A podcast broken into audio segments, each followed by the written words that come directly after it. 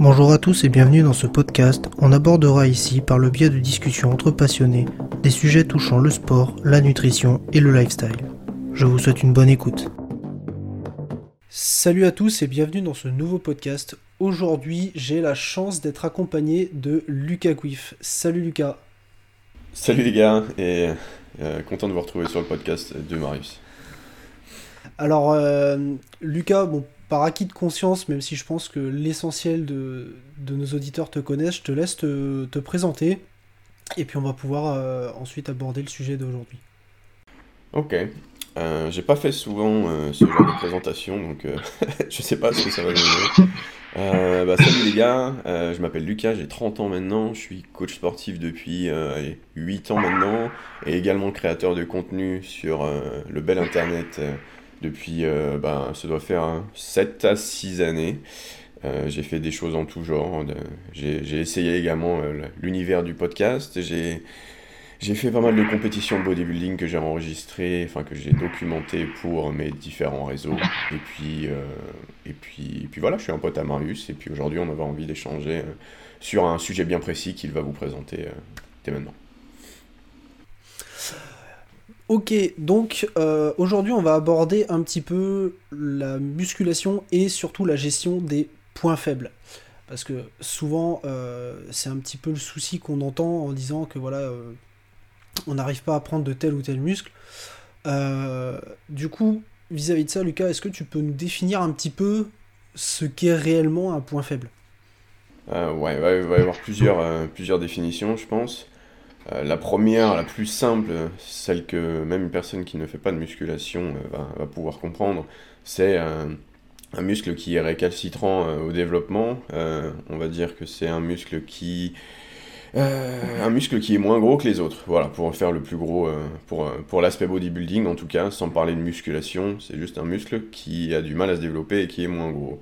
Après, peu, si on est un peu plus précis, euh, ça va tout simplement être un muscle qui est euh, moins fourni en fibres et donc du coup qui aura moins de potentiel de développement. Donc c'est pour ça qu'on dit que, euh, et tristement, même si vous allez voir que dans ce podcast on, on échange sur les possibilités, un point faible restera un point faible. Parce que s'il y a moins de fibres à la base, ben, il y aura quand même moins de fibres à la fin.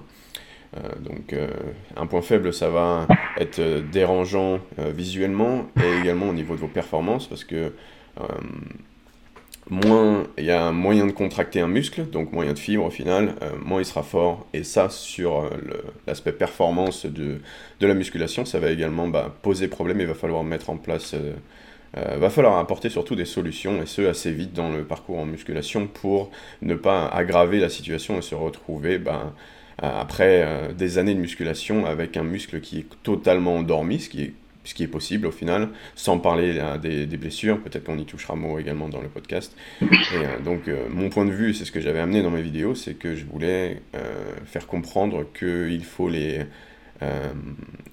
identifier très tôt pour commencer à leur porter énormément d'attention très tôt dans la, carrière de musculeux, de bodybuilder ou autre. Ouais, c'est une, c'est une bonne définition, euh, je trouve, que as, ce que tu as amené. Tu as parlé plein de choses. Euh, la quantité de fibres, ce qui est, euh, bah, finalement, c'est, ça clairement qui, à mon sens, définit réellement un point faible.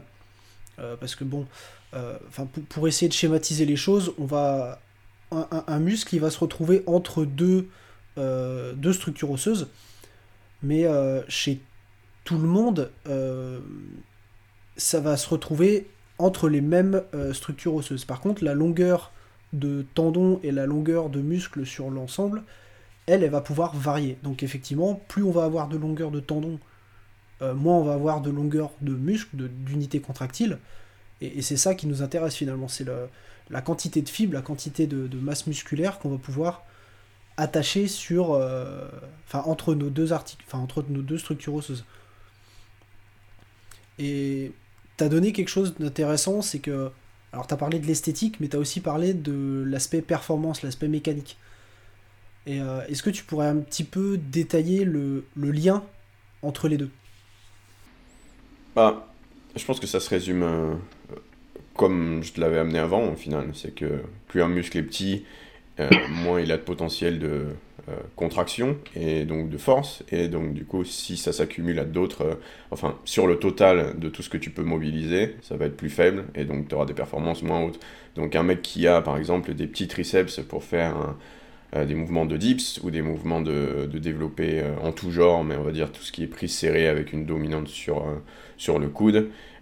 s'il a des s'il a peu de fibres sur son tendon, au final, il aura moins de potentiel de force, et donc du coup, même s'il sera très bon sur le mouvement, une technique parfaite, des années d'entraînement, il aura à nouveau, c'est une question de potentiel en fait, moins de potentiel en, termes de performance, donc de, on va appeler ça force, qu'une personne avec euh, beaucoup plus de fibres euh, sur son tendon. Donc euh, c'est pour ça que je dis souvent que la, les, champions euh, de X, euh, de peu importe quelle discipline, ils naissent champions parce que c'est soit une question de structure pour, euh, pour la discipline, soit une question de, de muscle. Et quand tu ajoutes les deux, donc une structure plus, donc structure osseuse, hein, plus plus le muscle, plus quelques années d'entraînement, bah, cette personne aura beaucoup de potentiel et s'il l'exploite, ça deviendra un champion. Donc je ne sais pas comment faciliter ou simplifier plus ce, ce sujet-là que euh, ramener ça au, potentiel de, force, tout simplement, via le nombre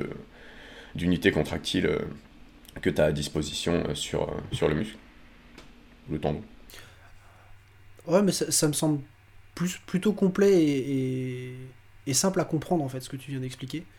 Et du coup, tu as parlé un petit peu de, bah de, du caractère génétique de la chose.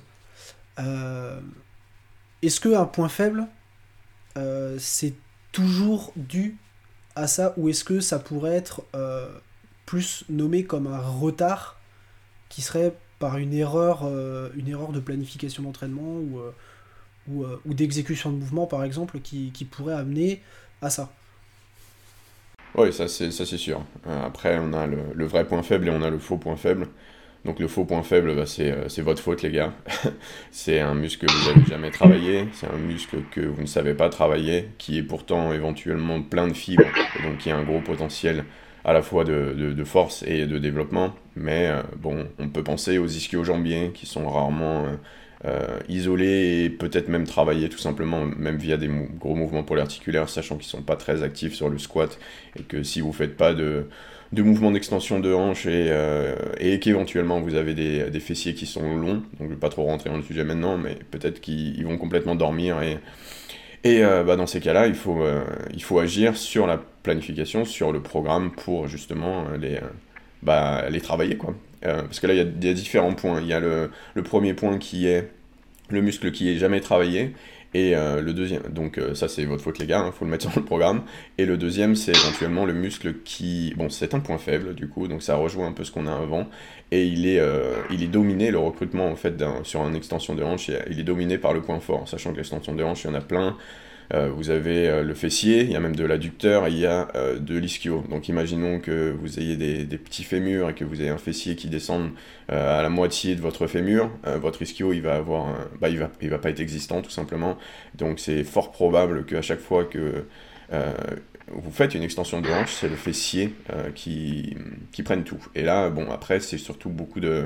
C'est là où il faut, être, il faut faire parler son imagination et il faut essayer, sachant que on n'est on pas tous pareils, on est tous foutus un peu différemment. On peut regrouper certains profils comme on l'a fait avec les, les longilignes, les brevilignes, euh, mais, euh, mais bon, on va avoir des programmes qui, sont, partent un peu dans tous les sens pour ce genre de muscles, c'est ce qu'on veut. Donc il n'y a pas d'exotisme, c'est vraiment euh, juste adapté pour ce, notamment ce point faible. Mais pour revenir à ce que tu disais Marius, pardon, je suis un peu parti, effectivement il y, a ce, deuxième cas de figure qui est le, le muscle qui est jamais travaillé, l'arrière d'épaule, euh, l'ischio, le mollet, euh, ce genre de trucs. Ouais, je, trouve en plus tes exemples sont, sont très très parlants. Parce que enfin combien de fois à la salle on, on entend parler euh, des, des, mecs qui disent voilà j'arrive pas à prendre les mollets j'arrive pas à faire grossir mes mollets etc enfin, c'est souvent l'exemple le plus le plus flagrant. Euh, bah, du coup, ça, ça nous amène un petit peu à discuter de, voilà, dans, dans la pratique, comment, comment on peut faire. Est-ce que est qu'on a des solutions ou est-ce que euh, est-ce point faible restera euh, toujours un point faible? Alors, tu as partiellement répondu tout à l'heure, mais euh, L'idée, c'est de savoir dans quelle proportion, en fait. Hmm. Euh, bah, je dirais qu'effectivement, un point faible restera toujours un point faible parce qu'il est défini surtout, comme on l'a vu au début, par euh, le muscle que vous avez sur le tendon. Sauf que, effectivement, euh, bah, on a bien vu que des personnes ont réussi à masquer ce point faible. Et les techniques du coup qui sont mises en place pour réussir à le masquer, c'est tout simplement de mettre la priorité dessus. Donc peut-être que vous aviez déjà la réponse, mais vous savez peut-être pas forcément ce que ça donne en pratique. avant de parler de, de techniques étranges d'entraînement, il faut surtout parler de, de, placement dans la, dans la routine et dans, le, et dans la séance tout simplement. Euh, j'entends souvent, en fait, je vais te donner un exemple. Un exemple que euh, si jamais euh, j'ai des, des abonnés qui sont sur ce podcast, et j'en doute pas, ils vont le reconnaître. On a souvent le, le cas des pratiquants qui se posent des questions sur le développement des bras pendant une routine de push-pull legs. Ça a été une question qui est limite devenue un mime en fait, tellement on me l'a posée alors que la réponse elle est extrêmement simple. On me dit souvent oui mais la routine push-pull legs c'est pas bon pour prendre les bras parce qu'on fait pas les bras. Personne n'a dit que vous pouvez pas faire les triceps avant les pectoraux.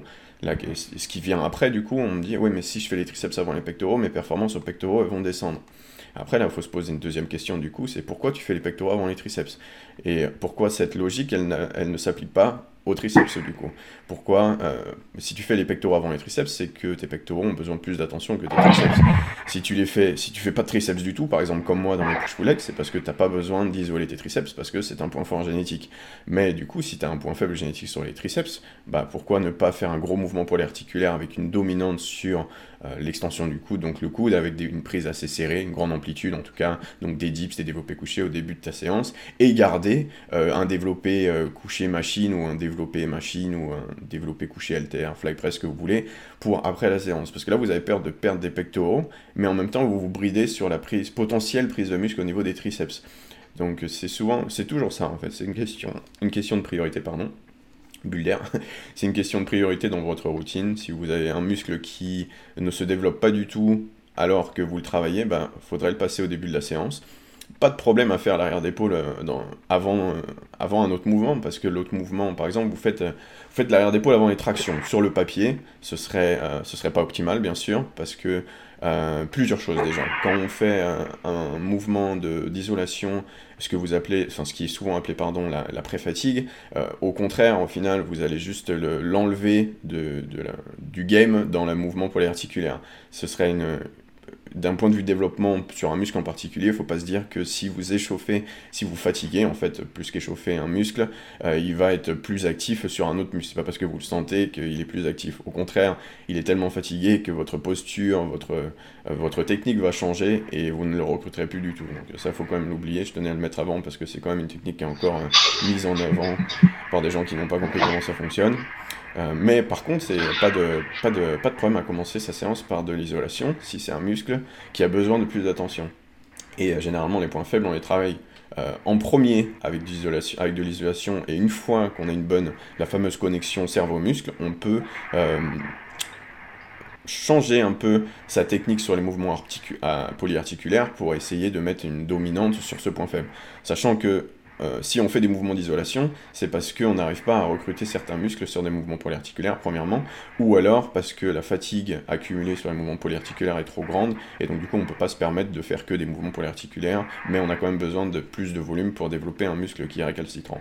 Par exemple, pourquoi on fait des écartés aux pectoraux? Euh, Je pars du principe que vous avez des machines où vous pouvez contracter vos muscles à l'entraînement quand même, parce que si vous faites que des développés, bah, au bout de trois exercices, vous rentrez à la maison, sauf que votre pec, lui, il va avoir besoin de beaucoup plus d'attention slash de volume d'entraînement, et donc le seul moyen euh, de, de, continuer à le travailler sans vous enterrer, donc vous, vous surfatiguer, c'est de l'isoler via des écartés à la poulie ou des trucs comme ça, parce que nerveusement c'est moins fatigant, et au niveau de la récupération également ce sera meilleur. Et puis j'ai même pas parlé des articulations euh, dans, dans tout ça. Enfin c'est assez compliqué, mais je pense que c'est quand même assez simple la façon dont je l'ai... Enfin assez compréhensif la façon dont je l'ai décrit ici. Euh, pourquoi je disais ça? Donc ouais, euh, la priorité dans l'entraînement, commencez, commencez ces séances par ces points faibles. Vous n'avez pas de mollets, commencez vos séances par les mollets. Que ce soit une séance de pectoraux, que ce soit une séance d'épaule ou autre, on s'en fout. Vous avez besoin peut-être de plus de, volume, c'est sûr et certain, de plus de volume de, de, mollets dans votre, dans votre semaine. Si vous les faites seulement à la fin de vos séances jambes, quand ça fait déjà une heure et demie que vous êtes là, forcément, bah, vous n'aurez jamais de mollets. Alors que si vous commencez votre séance par des mollets, même si c'est une séance de tirage, même si c'est une séance de poussée, les mollets seront là, les mollets seront bien faits surtout, parce que vous serez frais nerveusement pour les faire, et puis vous n'aurez pas marre de votre vie à être dans une salle, et vous prendrez des, mollets. Donc, euh, bien sûr, un point faible, ça doit être euh, traité, entre guillemets, au début d'une séance. Quitte à ce que les points forts euh, souffrent de ce travail, bien sûr, parce que c'est des points forts, donc de toute façon, même sans les travailler, ils seront, ils seront développés. Ce qu'on dit souvent, c'est si vous avez des gros pectoraux, même quand vous faites de la presse à cuisse, vous prenez des pectoraux. Ouais, c'est un petit peu l'exemple que j'allais citer parce que je sais qu'on l'a on l'a pas mal mis en avant par exemple sur sur le Discord ou autre ce genre d'exemple. Mais euh, mais ouais, c'est extrêmement intéressant ce que tu ce que expliques parce qu'au final euh, à partir du moment où on met un muscle en priorité, alors qu'il soit faible ou non hein, d'ailleurs, euh, c'est le fait de le mettre en priorité de focus, de focus notre attention dessus qui va faire qu'il va, il va se développer ou non. Euh, quitte à euh, éventuellement, comme tu le disais juste avant, mettre un petit peu de côté nos points forts, parce que de toute façon ils sont forts, même si le volume n'est pas optimal dessus, même si le l'attention qu'on y met n'est pas, folle, eux ils progresseront quand même. Alors je vais, je vais essayer de prendre, prendre mon exemple pour, simplifier les. Enfin pour avoir quelque chose de concret. Euh, par exemple, moi j'ai les bras en point fort, euh, les pectoraux en point vraiment très faible. Et euh, donc jusque-là, ma priorité c'était plus la, force parce que je préparais une compétition de, powerlifting. Donc forcément je mettais les, bah, les, trois powerlift étaient systématiquement en début de séance puisque c'est une priorité. Alors la, priorité peut être esthétique comme la priorité peut être mécanique aussi. Hein la recherche de la performance.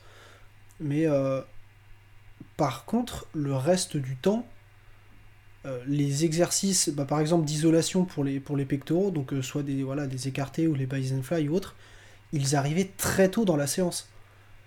Alors pas forcément au début parce que ma priorité c'était plus l'aspect mécanique, mais ça n'empêche que euh, c'était très rare que je fasse un exercice de pectoraux en, cinquième ou sixième exercice. C'était plutôt en deuxième, même si c'était un exercice d'isolation. Et, euh, et, ça pouvait, enfin moi je m'entraîne beaucoup en, en, full body, ça pouvait aussi être, euh, alors même si c'était le deuxième exercice de la séance, c'était le premier exercice sur les pectoraux, enfin ou sur qui engage les pectoraux. Je vais pas commencer par un développé, sachant que je sais très bien que ce sont mes triceps et mes épaules qui vont qui vont prendre l'ascendant. Euh, valait beaucoup mieux que je fasse un, un, Bayesian Fly, euh, quitte, à, quitte à allonger les séries et autres, et euh, bah, les, développer ou les pompes lestées, bah, je les fais ailleurs. Ça, c'est pas grave. Et, finalement, c'est un petit peu ce qui se passe. Enfin, je prenais l'exemple des mollets tout à l'heure, mais c'est c'est sûrement le, groupe musculaire que le plus de personnes galèrent à progresser. Alors, sûrement pour de bonnes raisons. Mais au final, qu'est-ce qu'ils font euh Je pense que tu as fait à peu près le même constat que moi. Pendant leur séance, les mecs, ils font, euh, ce qu'ils ont à faire. Alors, pour le peu que la personne s'entraîne en, split, euh, c'est encore pire parce que il va les travailler une fois par semaine en fin de séance jambes mais du coup, euh, ça veut dire que la fréquence, elle n'est pas là. Euh, la priorité, elle n'est pas là non plus. L'énergie qu'on peut euh, mettre à disposition, bah, elle n'est pas là, parce que si on a fait du squat, du RDL ou du soulevé de terre avant, en général, on est mort, c'est pas la peine. Et, qu'est-ce qu'ils font? Ils les travaillent en, en série longue. Mais j'ai envie de dire, pourquoi? Si on le mettait en début de séance avec des, des exercices, euh, enfin des fourchettes de répétition peut-être plus courtes, parce que bon, la, tension mécanique c'est quand même le, premier facteur de croissance musculaire. Si on avait. Euh, si enfin voilà, le, fait de le mettre en début de séance, on est frais, etc., on peut vraiment mettre notre attention dessus. Et c'est pas, c'est pas quand on est complètement mort et que, qu'on en a marre, qu'on est prêt à rentrer chez nous, que, que c'est le moment de les travailler en fait. Ouais. Euh, ce que je voulais dire, c'est que quand je pensais au split, là, j'allais dire, euh, par réflexe que de toute façon une personne qui fait un split, il, ne s'occupe pas de ce genre de choses parce qu'il ne sait pas trop ce qu'il fait. Sauf que euh, peut y avoir certains cas, et je pense notamment aux bodybuilders pro, un peu old school, qui gardent un peu cette méthode de travail, qui ont des bons résultats. Et puis on ne parle pas que de que la dope, hein. il, faut, il forcément faire quelque chose pour avoir de tels résultats, faut pas oublier qu'ils sont énormes. Et eux, ce qu'ils pourraient faire éventuellement dans un split, qui serait toujours un split, mais pas le split classique que l'on retrouve euh, sur, euh, sur des sites de musculation un peu, un peu naze. Euh, je parle plus de faire éventuellement une séance mollet avant de faire une séance, euh, avant de faire les épaules, qui est peut-être un point fort du bodybuilder, tu vois. Le bodybuilder, du coup, euh, il va pas faire les mollets à la fin de sa séance, il va que les faire une fois par semaine, parce que bon, voilà, bref.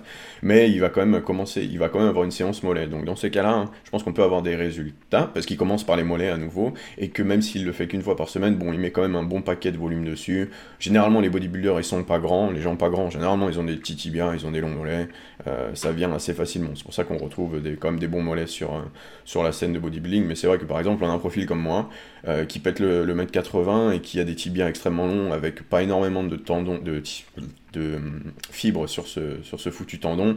Et là, euh, moi par contre, euh, bah, quand j'étais en salle, avant que les salles ferment, j'étais euh, j'étais proche du 20, je crois que j'étais à 27 sets de mollets par semaine, en commençant par les mollets, avec finalement des résultats. Et, et en commençant par les mollets, donc toi, tu connais mon approche des top 7, etc.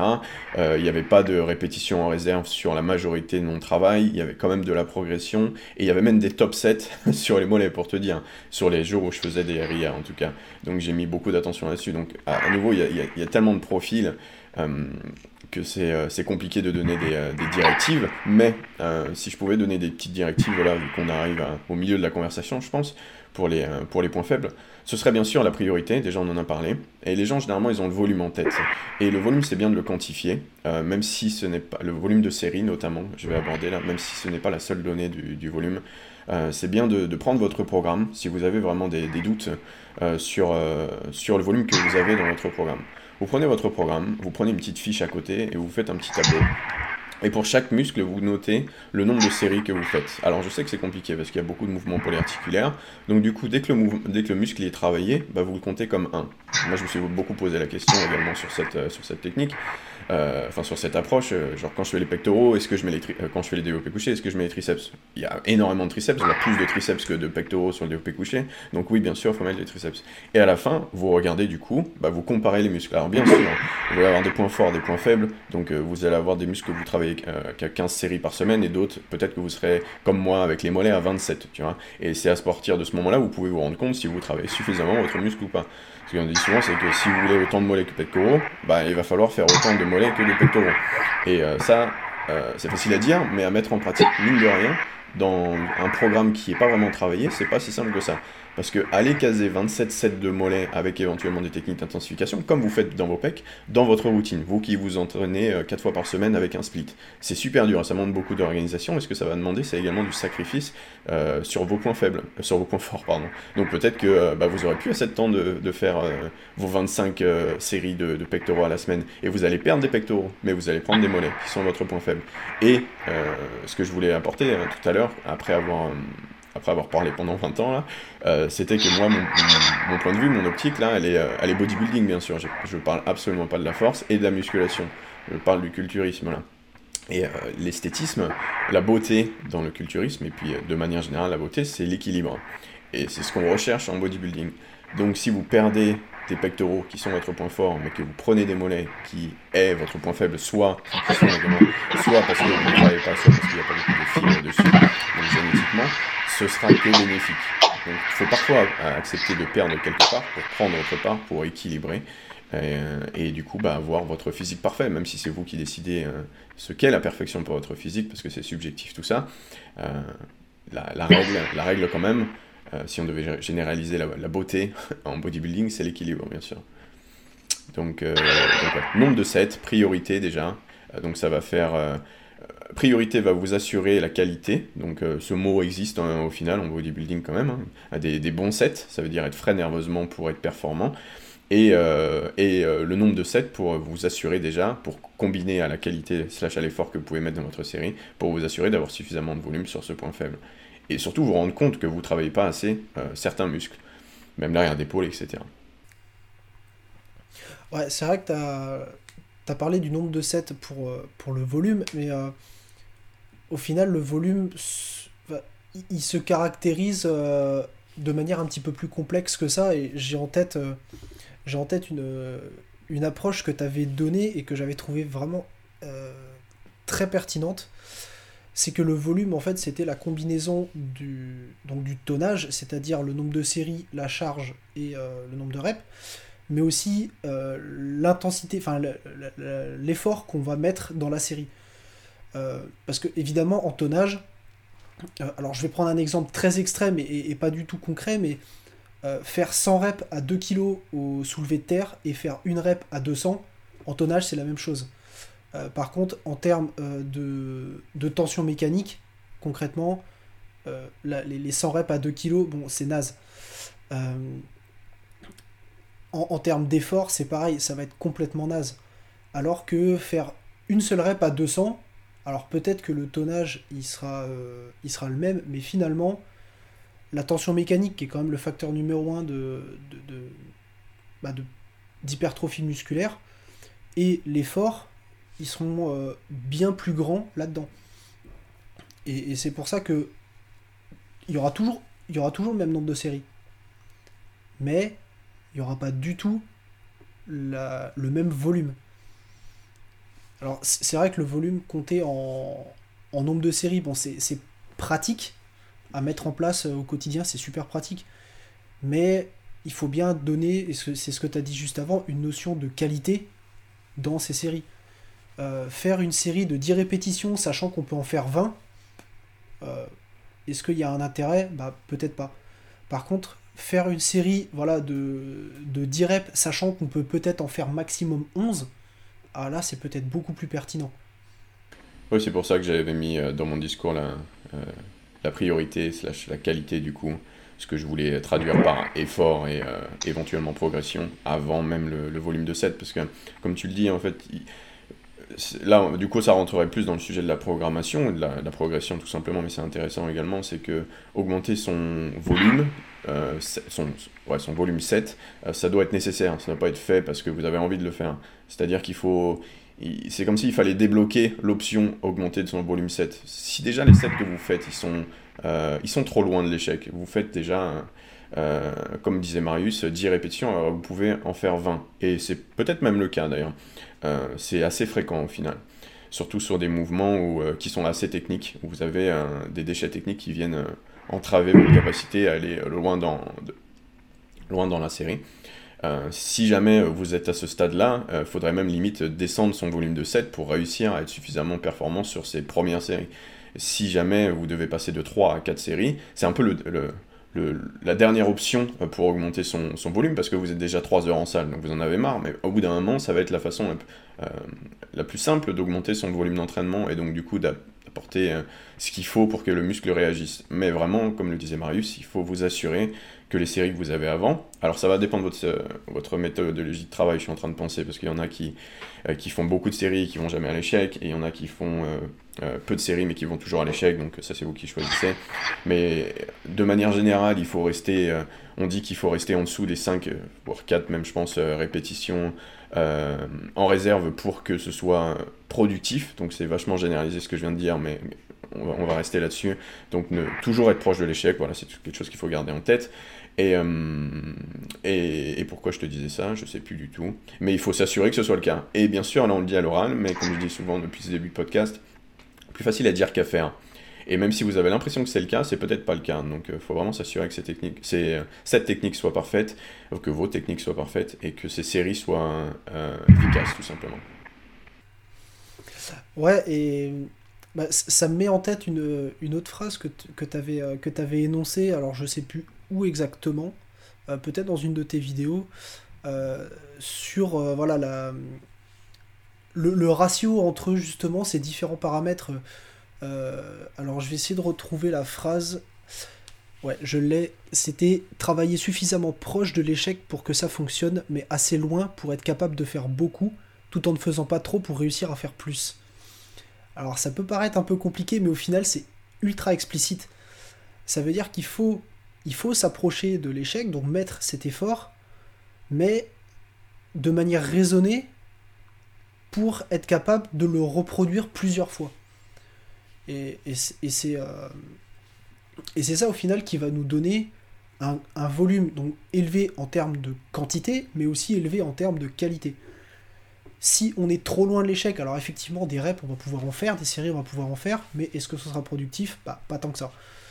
Euh, si on tape des séries à l'échec à chaque fois, alors en termes de qualité, même si c'est discutable, euh, ce sera probablement plus intéressant que la version d'avant, mais en termes de, de, nombre de sets et de, et de, quantité qu'on va pouvoir faire, ça va être naze.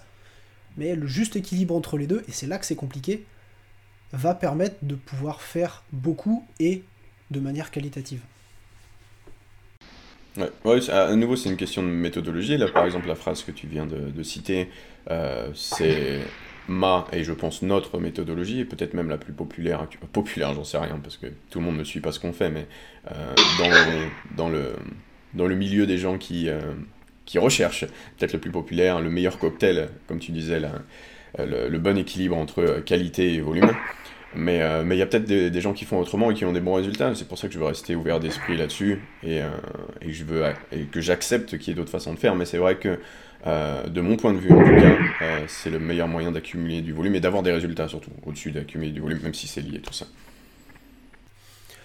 Ouais, ouais, clairement. Et puis en plus, cette, cette façon de faire, ce, qui, ce que je trouve encore plus pertinent, c'est que finalement, elle s'accorde avec quasiment toutes les données euh, scientifiques qu'on a actuellement, à savoir euh, bah, plus on fait de volume, plus c'est productif, mais euh, plus on se rapproche de l'échec, bah, plus c'est productif aussi, etc. Alors c'est des, lignes très très larges hein, que je viens de donner, mais au final, comme tu dis, c'est une question de cocktail, c'est une question d'équilibre entre ces différentes choses.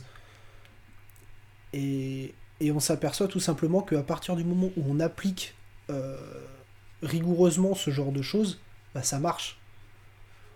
Donc finalement, on a les données scientifiques qui nous donnent ça, on a le, raisonnement qui, qui, est, euh, qui, donne du sens, et, euh, et les résultats pratiques bah, qui, qui, font, euh, qui approuvent un petit peu finalement tout, tout, ce, qui, tout ce qui a été fait avant. Hmm.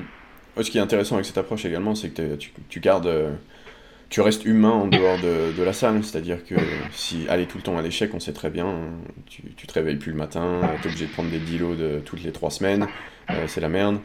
Euh, bon, ne jamais aller à l'échec euh, et, faire n'importe quoi, ça t'apporte pas de résultats, donc t'arrêtes la salle. Donc au final, nous, on a des résultats et puis on arrive à se lever le matin. Donc c'est vraiment une, c'est vraiment une, une, approche qui est très pratique également pour la vie de tous les jours, pas que pour euh, le, champion du monde de développé couché ou euh, de, bodybuilding en tout genre, etc. Parce qu'il y en a qui, peuvent dédier leur vie à ça, mais il y a également des gens qui veulent juste des résultats et continuer à travailler, avoir une vie à côté. Et euh, faire attention à sa fatigue, c'est indispensable si on veut bah, même durer, continuer tout simplement.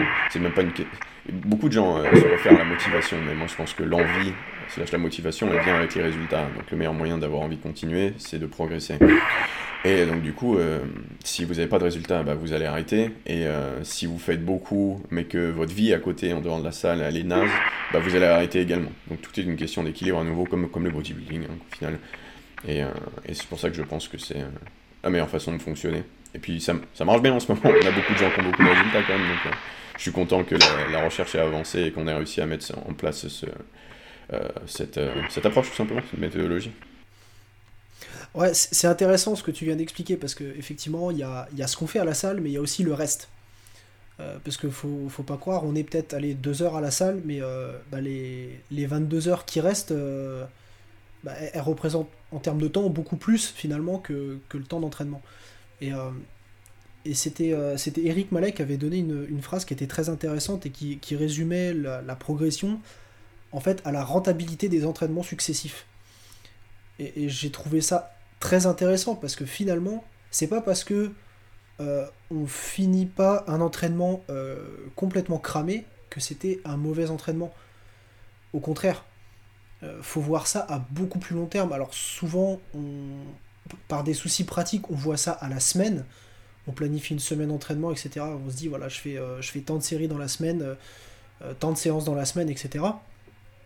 Mais au final, si on multiplie ces semaines par le nombre de semaines durant lesquelles on s'est entraîné, bah, on va pouvoir constater quel volume total on a été capable de faire. Mais euh, et, si, si, comme tu dis, en fait, on se crame dès le départ sur, euh, sur des échecs, etc., alors ok, les quelques premiers entraînements vont être sûrement très productifs, mais sur des mois, je suis pas persuadé du tout que finalement, en termes de quantité et de qualité, ce soit plus intéressant. Parce que, comme tu l'expliques, si c'est pour prendre des dilos tous les trois semaines, bon, euh, voilà, à un moment donné, c'est plus si rentable que ça. Ah non, ça ne l'est pas même. on, se rend vite bien compte euh, qu'au final, il faut être... Euh, parce, que parce, que là, on parle un peu de l'extérieur de la salle, et je pense que c'est important juste de, de l'aborder, même si c'est pas du tout le sujet des points faibles, mais tout pratiquant va, se rendre compte très vite que s'il y a quelque chose qui ne va pas en dehors de la salle, ça n'ira pas à la salle. Donc euh, il faut chercher à, résoudre les problèmes en dehors de la salle avant de essayer de comprendre pourquoi ça ne marche pas en salle. Si vous êtes préoccupé, si vous avez des soucis, etc., vous ne pouvez pas être concentré, vous ne pouvez pas être performant. C'est tout. C'est pour ça qu'également euh, les, professionnels, donc même dans les sports, ils sont complètement isolés, ils sont dans des centres, ils sont à l'INSEP ou des trucs comme ça, pas de préoccupation. On peut penser aux bodybuilders qui sont au Koweït, à l'Oxygen Gym également, il n'y a pas tout le stress familial et tout, ça autour. Il n'y a rien du tout. Il n'y a que la salle et la bouffe et euh, le sommeil. Donc forcément, ils n'ont même pas besoin de réfléchir à quoi que ce soit.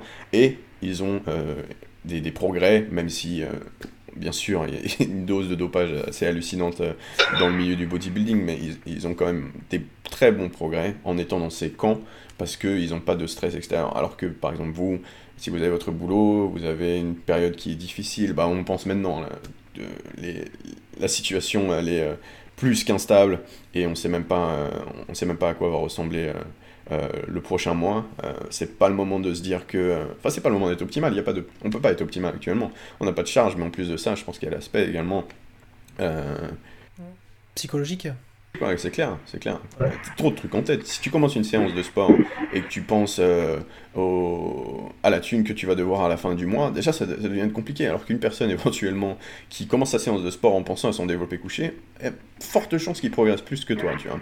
Donc il faut accepter tout ça. Il faut accepter également d'être euh, d'être un profil qui est, même pour les points faibles, voilà, par exemple, on va parler de manière générale, moins optimal qu'un autre et donc avoir moins de résultats qu'un autre parce que bah, tu as d'autres préoccupations. Il viendra un moment dans ta vie où tu auras euh, moins de préoccupations et tu pourras te concentrer un peu plus sur ton physique, ta progression. Si c'est pas le cas actuellement, bah, c'est pas grave, faut juste l'accepter, tu vois. Mais ça, c'est quelque chose que les, les gens ont du mal, peut-être même les mecs euh, ont du mal parce qu'ils se comparent vachement euh, à, accepter, parce qu'ils ils veulent être aussi forts que le voisin, mais c'est même pas une question de force, c'est une question de disponibilité là-haut, je pense bien, avant même de capacité physique. Mais bon, c'est un, un, autre sujet, mais je sais pas, j'avais envie de le dropper maintenant. non, non, mais c'est très intéressant ce que tu expliques, parce que finalement, euh, c'est, enfin moi j'avais un, autre exemple et qui rejoint certainement euh, ce que, ce que tu as expliqué là. C'est ceux qui enchaînent euh, prise de masse sèche, prise de masse sèche, etc. à un moment donné, il faut comprendre que pour progresser, on peut pas se, on peut pas faire entre guillemets la girouette comme ça. Et, c'est certainement aussi pour ça que qu'on voit beaucoup de, de gens qui, sont qui font des, shootings à répétition, etc. entre guillemets stagner parce que bah, on peut pas être sec toute l'année et progresser toute l'année. À un moment donné, les, les, deux vont pas, vont pas de pair. À moins qu'il y ait des aides particulières, mais c'est un autre sujet. Mais euh, quand, quand on a des points faibles, alors si on veut mettre une priorité dessus, ok, mais faut que ça se fasse avec donc, tout l'environnement qui est à côté. Alors tu parlais euh, bouffe, sommeil, etc. Et je, te rejoins à, à 200% sur, le, sur ta réflexion. Mais en plus de ça, pour prendre du muscle, il faut, il faut manger. Il faut, il faut à un moment donné euh, avoir suffisamment d'énergie et, euh, et, d'apport pour reconstruire les, les, fibres. Et si on essaye de rattraper entre guillemets un point faible tout en étant en déficit, ça marchera probablement beaucoup moins bien à entraînement égal qu'en étant en surplus calorique. Ouais, c'est clair. De toute façon, quand on commence, euh, quand on commence un déficit, il ne faut pas se dire que c'est le moment de rattraper des points faibles. Ça peut être le cas si, par exemple, c'est un muscle que vous n'avez jamais travaillé, ou alors que vous êtes un débutant complet et que vous faites une recomposition corporelle. Mais euh, pour le reste, euh, si, on, cherche à sécher, l'objectif c'est de maintenir ce que vous avez et sécher. Possible de faire du gain au début, mais vu qu'à nouveau, depuis le début du podcast, on parle du long terme, il, faut, il faut se dire que c'est pas le moment. Quoi. Donc, si on peut rajouter ça au sujet, tiens d'ailleurs, pour le, point faible, on va un peu revenir sur le sujet principal. Faites-le quand vous êtes en maintien, voire léger surplus, voire gros surplus, vous faites ce que vous voulez. Ne cherchez pas à rattraper un point faible, euh, à changer totalement ce que vous avez fait. Enfin, remarque si c'est absolument vide de si votre programme est complètement euh, désorienté de certains muscles euh, alors que vous avez besoin de travailler, bah faites-le maintenant même si vous êtes en sèche. Mais sinon, si jamais vous êtes un peu stable là et que vous, avez, vous manquez juste un peu de volume, pensez à, à vous aventurer vers le, rattrapage des points faibles quand vous mangez, quand vous récupérez suffisamment. Parce que ça, ça va demander beaucoup de travail, ça, va demander énormément d'attention et de temps et d'énergie et donc de récupération. Pour rattraper un point faible, euh, on va parler de plusieurs années, on va parler d'un nombre de sets assez incroyable, on, va parler d'une attention sur des mouvements que vous détestez euh, qui est supérieure à vos mouvements favoris. Donc euh, devenir expert en élévation latérale ou en élévation postérieure, c'est pas marrant. Par contre, il va falloir que ce soit le cas il va falloir que ce soit le cas et que vous allez en bouffer tous les jours. C'est-à-dire qu'un point faible sur un petit muscle comme ça, qui euh, se travaille presque exclusivement en, isolation et qui n'accumule pas beaucoup de fatigue, euh, bah, pour des raisons évidentes, euh, bah, vous allez le faire quasiment tous les jours. Faire des élévations latérales tous les jours quand on n'a pas d'épaule, c'est pas con. pas con du tout. Ne en faire qu'une fois par semaine, là, c'est complètement stupide par contre. Donc il va falloir que ça devienne votre, votre musculation. Vous allez, vous allez passer du, du chest bras au, au, à épaule mollet bras. Donc vraiment, il va falloir, falloir euh, tout retourne. Il faut pas se dire que ah, euh, tout d'un coup j'ai entendu qu'il fallait augmenter mon volume. Bon bah j'en mets sur une deuxième séance, comme ça je suis optimal, je fais deux séances par semaine et ça va marcher. Absolument pas. Comme vous a dit, il y a la, priorité. Faut avoir la même approche sur ce petit muscle, même si c'est un petit, muscle à la con, élévation latérale, euh, deltoïde latérale, un comme ça. Faut avoir la même approche que pour vos points faibles, pour que vos moments favoris vous y allez à fond, vous cherchez à devenir le plus performant possible sur le mouvement, vous traquez votre progression, vous mangez, vous dormez, vous recommencez. Et c'est comme ça seulement que vous allez pouvoir équilibrer votre physique, parce qu'on ne dit même pas que ça va pouvoir devenir un point fort. C'est vraiment, c'est pas que c'est ingrat, mais genre, ça va demander beaucoup plus de travail que le reste. Et euh, s'ils sont un, point faible, c'est pas pour rien. Il y, a, tout qui est contre ce muscle pour se développer. Et pourtant, vous, êtes des bons bodybuilders, euh, bah, vous allez devoir le développer. Et euh, ça, c'est pas simple. Il faut commencer dès maintenant. Ouais, non, mais c'est. c'est Ouais, mais de toute façon, bah, finalement, tu as, résumé beaucoup de choses dans, dans, dans ta dernière phrase. Où, euh, je, je, vais reprendre mon exemple, parce que tu, tu connais ma morpho. Au final, euh, si je travaille de la même manière euh, tous mes groupes musculaires, entre mes pecs et mes quads, ça va être un monde. Ça va être complètement un monde. Alors que, évidemment, et pourtant, j'aime bien travailler euh, les, mouvements qui, impliquent les, pectoraux, malgré que ce soit un énorme point faible. Donc j'imagine même pas quand c'est un, un, muscle qu'on déteste travailler. Euh, évidemment, j'aime travailler les, les, jambes parce que en plus du fait que je performe bien, ça, c'est. Voilà, c'est. En plus, j'ai, j'ai les leviers et, euh, et la masse sur les, sur les différents leviers. Donc, forcément, je performe et c'est, motivant. Euh, par contre, souvent, sur les groupes musculaires qui sont en retard, on a beaucoup de mal à performer et on est de moins en moins motivé. C'est, ce que tu disais tout à l'heure. Au final, les, ce qui va donner la motivation à long terme, c'est l'obtention de résultats. Quand on a des résultats, on a envie de continuer pour avoir encore et encore et encore des résultats. Et, finalement, euh, ça peut paraître euh, complètement contre-intuitif, mais il va falloir apprécier ce qu'on n'aime pas faire, là où on a le moins de motivation, etc. Et potentiellement délaisser, euh, enfin pas complètement, mais partiellement, ce, ce pourquoi on a une affinité et qu'on aime faire. Ouais, ordre de priorité, c'est le seul moyen, effectivement. pas possible de faire 40 séries de partout. C'est. Alors, à un moment donné, faut, faut récupérer, faut dormir, et, et on pourra pas. Et puis les, les, articulations aussi, elles vont. Elles vont pas apprécier, je pense. Enfin, tout, tout dépend de, des, des mouvements qu'on va pratiquer, mais. Mais il y a de fortes chances qu'à 47 partout, ce soit très compliqué d'un point de vue articulaire. Ah oui, c'est complètement impossible, effectivement. Et puis plus ne veut pas forcément dire mieux. On rappelle que le, volume, il y a la notion d'effort également dans votre proximité de l'échec, et que déjà atteindre l'échec c'est très dur, hein, surtout sur des petits points faibles éventuellement. Donc euh, c'est pour ça que là après, on n'a pas parlé des techniques d'intensification dans cette, euh, dans cette vidéo, des trucs un peu plus avancés en bodybuilding pour réussir à se rapprocher de l'échec, parce que c'est à ça que ça sert, ça sert pardon.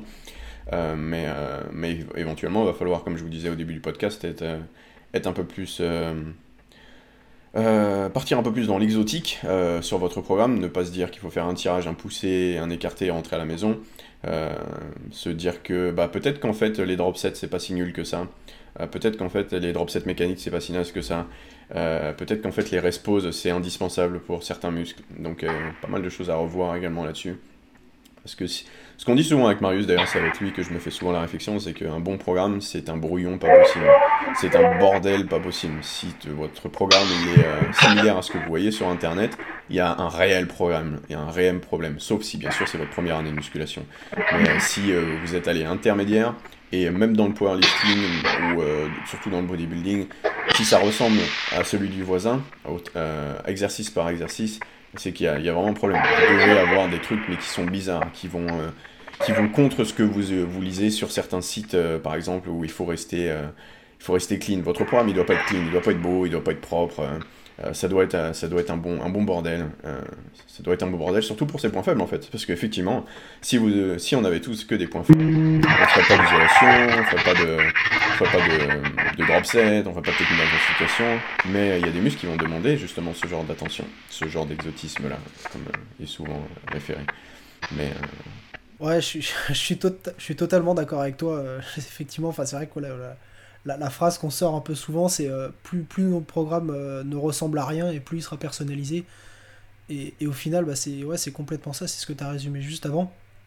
Et c'est bien que tu abordes les, les, techniques d'intensification parce qu'au final, c'est vrai qu'il y a une chose dont on n'a pas trop parlé, c'est finalement les outils pour se permettre de rajouter euh, bah, du volume, parce que avoir une attention, c'est cool, mais si on sait pas comment faire, ça devient plus compliqué.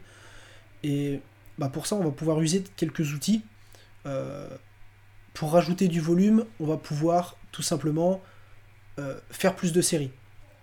Par contre, faire plus de séries tout en restant qualitatif, ça veut dire que si on fait ça sur les mêmes séances, ça va être très compliqué de rester qualitatif. Donc, pour améliorer ça, on peut augmenter la fréquence. Et euh, enfin, je pense que j'ai fait une vidéo sur la, fréquence d'entraînement, donc je je vais pas tout détailler ici, mais en gros, euh, plus on va augmenter une fréquence, et plus on va pouvoir indirectement augmenter son volume. Ça, c'est euh, extrêmement simple à comprendre. Et augmenter son volume aussi, ça veut pas dire continuellement rajouter des séries et des séries et des séries. On on va pas se retrouver dans notre séance à faire 15 euh, séries sur, euh, sur les mollets ou sur euh, voilà, l'arrière d'épaule ou autre.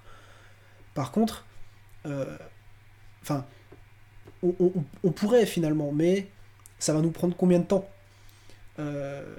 Est-ce qu'il va falloir faire une pause repas dans la, dans la séance parce que, parce que ce sera trop long ou... Enfin, c'est pas viable ce genre de truc. Donc, pour pallier à ce genre de choses, bah, il y a ce que, ce que tu as présenté juste avant, c'est les techniques d'intensification. Euh, ça va être euh, éventuellement bah, de passer sur un drop set mécanique, euh, exemple tout bête, pour un point faible sur les, quadriceps, on va très bien pouvoir faire du leg extension, et sur la... une fois qu'on est arrivé sur, sur l'échec, ou très proche de l'échec musculaire, rien ne nous empêche d'enchaîner sur, par exemple, du, goblet squat. Où on va mettre en jeu une deuxième articulation, on va passer sur quelque chose bah, qui, va être, euh, qui va passer d'un exercice enfin, monoarticulaire à polyarticulaire. Et, euh, et finalement, bah, les, fessiers, les mollets et autres, ils vont venir assister la, le travail des quadriceps, mais qu'on soit d'accord, celui qui, le groupe musculaire qui travaillera le plus, ça restera les quads.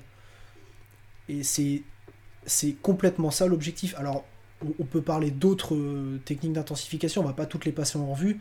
Je crois même que tu avais fait une vidéo sur le sujet, si je dis pas de bêtises.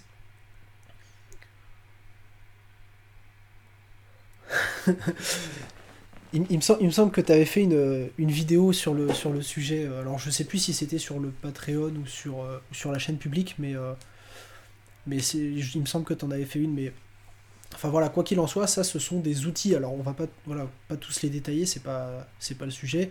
Mais on a donné un exemple avec le drop set mécanique. Le rest pose, ça en est un, autre. Enfin, il y, a plein, plein d'autres choses possibles pour augmenter ça et euh, voilà, on a, je pense, brossé les grandes lignes euh, et suffisamment de détails sur euh, la manière d'aborder les choses pour rattraper un point faible, pour déjà savoir si c'est réellement un point faible, pour lui mettre une attention, lui mettre la priorité. Et, et voilà, après, bah, quelques, quelques outils pratiques et quelques, quelques orientations d'approche qui peuvent, euh, bah, qui peuvent permettre d'avancer.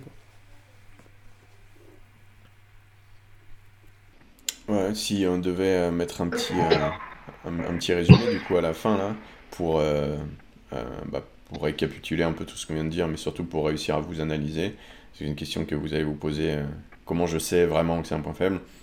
Euh, bon, déjà, on peut voir euh, vos sensations à l'entraînement. Euh, si vous avez déjà senti ce muscle, vous l'avez déjà congestionné ou pas sur votre entraînement. Il a déjà été étiré, courbaturé ou autre.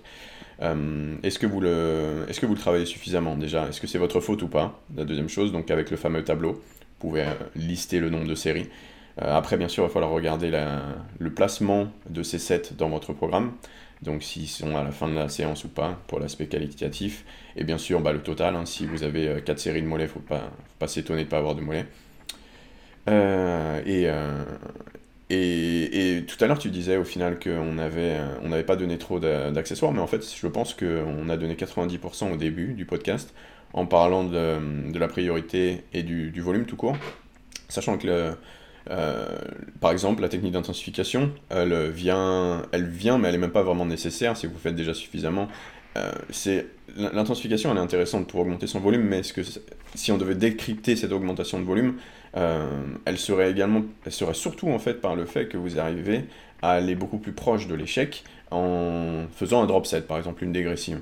Parce que sur un mouvement d'isolation, aller à l'échec, vous allez avoir plein de trucs qui, vont vous empêcher justement d'aller à l'échec. Des euh, euh, postural par exemple, la congestion qui va poser problème à partir de la deuxième série. Euh, donc pour, sachant que cette série elle est là justement pas pour la tension mécanique, pour aller très loin dans la série, autant, autant jouer le jeu jusqu'au bout en justement ajoutant un drop set. Après je vous dis pas de faire ça sur toutes vos séries d'isolation, parce qu'il y a également ce ratio fatigue à garder en tête, hein. mais, mais si jamais les, les techniques d'isolation elles sont je voulais même pas en parler au début parce qu'elles sont pas indispensables. Elles vont venir dans une programmation si jamais c'est nécessaire.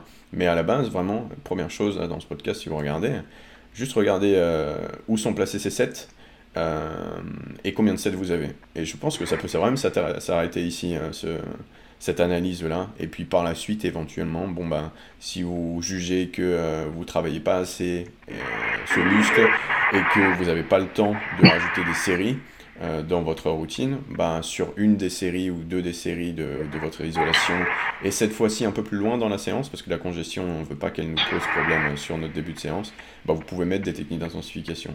Mais à nouveau, il faut, euh, faut bien garder un œil dessus, parce que euh, même si c'est léger, ben, la fatigue, c'est la fatigue. Et si vous l'accumulez, ben, vous allez, comme on a dit plus tôt, devoir prendre des dilos tout le temps, ou alors vous allez avoir une vie de, de, de merde, hein, parce que vous serez fatigué en permanence. Donc bien faire gaffe à tout ça. Faut, faut pas se dire que c'est parce que c'est léger que, euh, que c'est gratuit en fatigue. Si c'est l'effort qui dicte la fatigue. Donc une série de 100 répétitions, ça peut être plus fatigant qu'une série de 5 répétitions. Ouais, je te, je te rejoins totalement euh, là-dessus. Euh, c'est vrai que au final, on a toujours tendance à dire que les séries lourdes sont plus fatigantes que les séries légères. Et, euh, concrètement, je suis pas du tout de cet avis. Euh, parce qu'au final, déjà, on pourra s'approcher beaucoup plus proche de, l'échec sur des charges légères et sur une fourchette de répétition haute que sur une charge lourde et une, fourchette de répétition basse.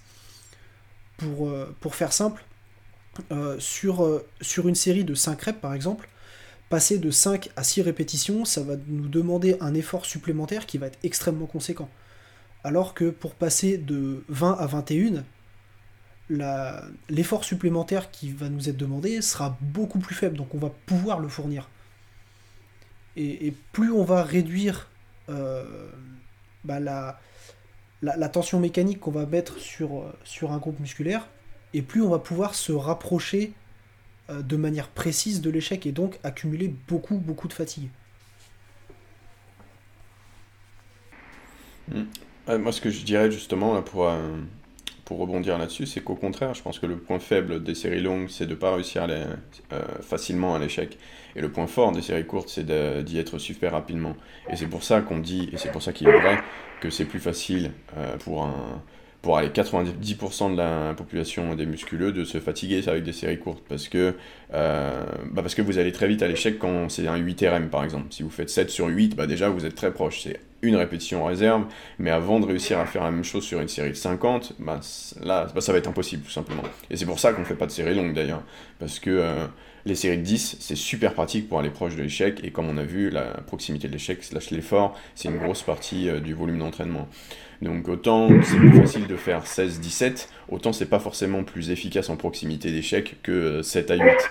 Euh, est-ce que, et par contre, ça va être plus simple à mettre en place. Mais est-ce que c'est parce que vous arrivez de passer de 16 à 17 que vous avez réussi à faire la même progression, à vous rapprocher autant de l'échec que de 6 à 7 Non plus, parce que la charge ne sera pas la même, du coup la tension mécanique ne sera pas la même.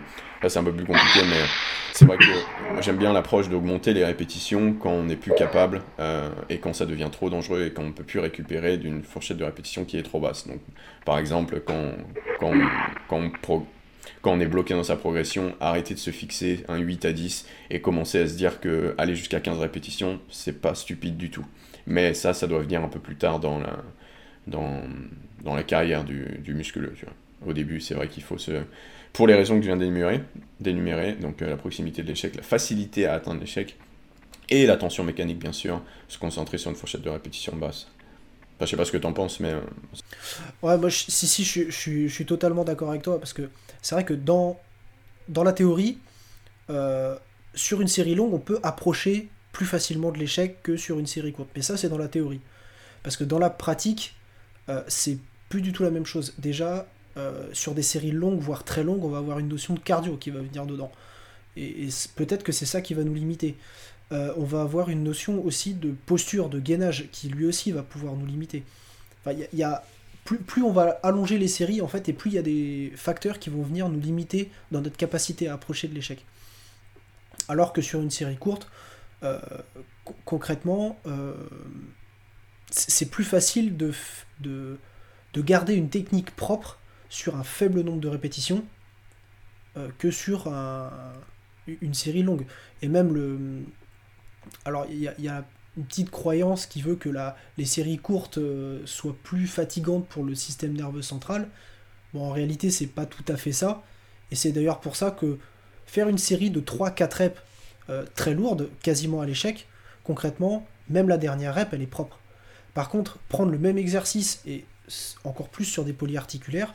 Si on va chercher du 20, 22, 25 reps, les dernières euh, répétitions, je suis pas persuadé qu'elles soient extrêmement propres parce que là justement le système nerveux central il commence à plus savoir coordonner les choses correctement. Mais par contre, c'est vrai que d'un point de vue purement musculaire, euh, on, aurait intérêt à faire que de la série longue. Mais dans la pratique, ça marche pas comme ça. Ouais, mais du coup, ça va peut-être nous lancer pour un prochain podcast éventuellement euh, sur un sujet de la, technique, parce que euh, je pense que la bonne technique n'est pas une technique qui est propre pour des séries qui est longues ou qui sont modérées. Tu vois. Par exemple, si, euh, si la 20e répétition ressemble à la première, que c'est un 20 RM, je pense qu'il y a un problème, parce que du coup, c'est pas la 20e répétition. par contre, si vous, faites, si vous appliquez la même logique pour une, série de 5 répétitions, là vous allez finir à l'hôpital. Donc c'est vrai que la, technique doit changer. enfin, en tout cas, votre définition de la propreté de votre technique, elle doit un peu changer en fonction de la fourchette de répétition qui est visée. Ça, j'avais fait une vidéo sur Patreon, par contre, je me souviens. je parlais du tempo et des techniques au final. Mais bon, ça, on en parlera une autre fois. Ouais, ouais. Mais, euh, mais effectivement, ouais, c'est tout, à fait, tout à fait vrai ce que tu dis. C'est que faut pas aborder la technique de la même manière euh, selon la fourchette de répétition et donc la charge qu'on va utiliser. Euh, parce qu'au final, bah, il y a des choses qui vont pouvoir certainement changer. Et je pense que tu es, même un petit peu comme, comme moi. si tu essayes un squat avec une barre à vide, t'auras pas la même technique que si tu fais un squat à 180 et plus. Parce que, euh, parce que la charge va pas du tout avoir la même incidence sur, euh, sur ton mouvement et ou même de toute façon sur ton centre de gravité, tout bêtement. Et par conséquent, ça va modifier les choses. Et, bah, finalement, série courte, série longue, à, condition que ce soit des charges libres, euh, parce que si c'est sur une machine, bon bah c'est la machine qui guide la trajectoire, donc ça on s'en fout. Mais si, c'est sur de la charge libre, on aura forcément une technique qui sera faite différemment selon la, la fourchette de répétition, enfin l'intensité qu'on va mettre dans, notre série. Mais effectivement, ça pourrait être, ça pourrait être le, sujet d'un podcast complet euh, pour, euh, pour discuter de ça. Ouais, non, pour, pour celui des points faibles, enfin d'ailleurs, je sais pas ce que tu vas faire du titre de cette, euh, de ce podcast, mais je pense que tu devrais le diversifier un peu parce qu'on est parti dans tous les sens. Mais je pense que les points faibles, on a... moi je n'ai rien à rajouter en tout cas. Je sais pas toi, mais je n'ai rien à rajouter sur ce sujet. Dans les idées, dans les notions, c'est vrai que ça, peut paraître très simple, simple à comprendre, etc. Mais par contre, dans l'application pratique, euh, quand, on est, euh, quand on est sous la barre, bah, c'est une toute autre affaire. Et, j'espère que, euh, bah, que ce podcast a pu donner quelques, outils, quelques clés qui, permettent déjà d'identifier et, ensuite d'avoir une approche qui nous permette bah, de, faire avancer les choses dans, le bon sens. En tout cas, c'était complètement le but de, ce podcast. Hmm, bah, J'ai bien aimé euh, discuter de ça au final, parce que je pensais qu'on allait faire le tour en 10 minutes, mais en fait, absolument pas. Comme quoi, à chaque fois, ouvrir le sujet sans en un autre. Euh, merci en tout cas de, m'avoir invité, Bah, je t'en prie, je t'en prie, c'est un, un, immense plaisir de t'accueillir ici, et puis si si besoin et, si, si l'envie nous prend, bah, c'est pas impossible qu'on en refasse d'autres. Avec plaisir. Donc euh, on, refera, on faudra trouver des, sujets, mais même là finalement, euh, rien qu'en discutant, on en a déjà trouvé deux trois idées, donc euh, ça devrait pas être trop trop dur à trouver. voilà. Bon, en tout cas, je te remercie grandement Lucas pour, pour ton temps et, et pour, bah, pour les lumières que tu nous as amenées dans, dans ce podcast. Et puis, et puis je vous dis à la prochaine. Salut. Salut les gars.